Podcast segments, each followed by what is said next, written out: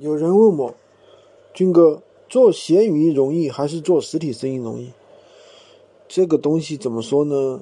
其实很多人会觉得做闲鱼好像没有前两年好做了。这个话确实是实话啊，因为做闲鱼确实没有前两年好做了。因为怎么说呢？嗯，不像最开始的时候没有人做嘛，对不对？就好像，比如说你到一条街上去摆摊。当这个街上一个人都没有的时候，那你就是独家生意啊，肯定最好卖。但是这种状态不可能保持很久。那中国人就是这样的，有有任何生意的地方，他就一定会有竞争，对不对？那么所以说就会出现了，别人也发现了这个市场，跟你来竞争。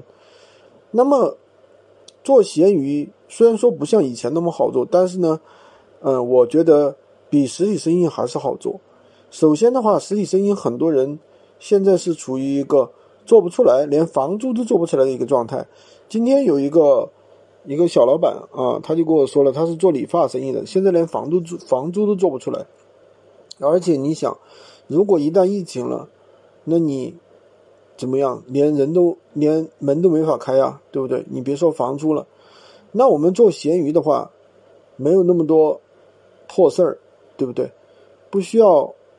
打包不需要囤货，也不需要去压资金，对吧？你需要我们压吗？不需要，那也更不存在一个房租的一个风险，对吧？所以说这件事情从本质上来做说的话，更加容易一些啊。呃，我个人觉得怎么说呢？不管做什么生意，那么首先呢，这个生意肯定是要能够持续的，能够让我们长期坚持去做的。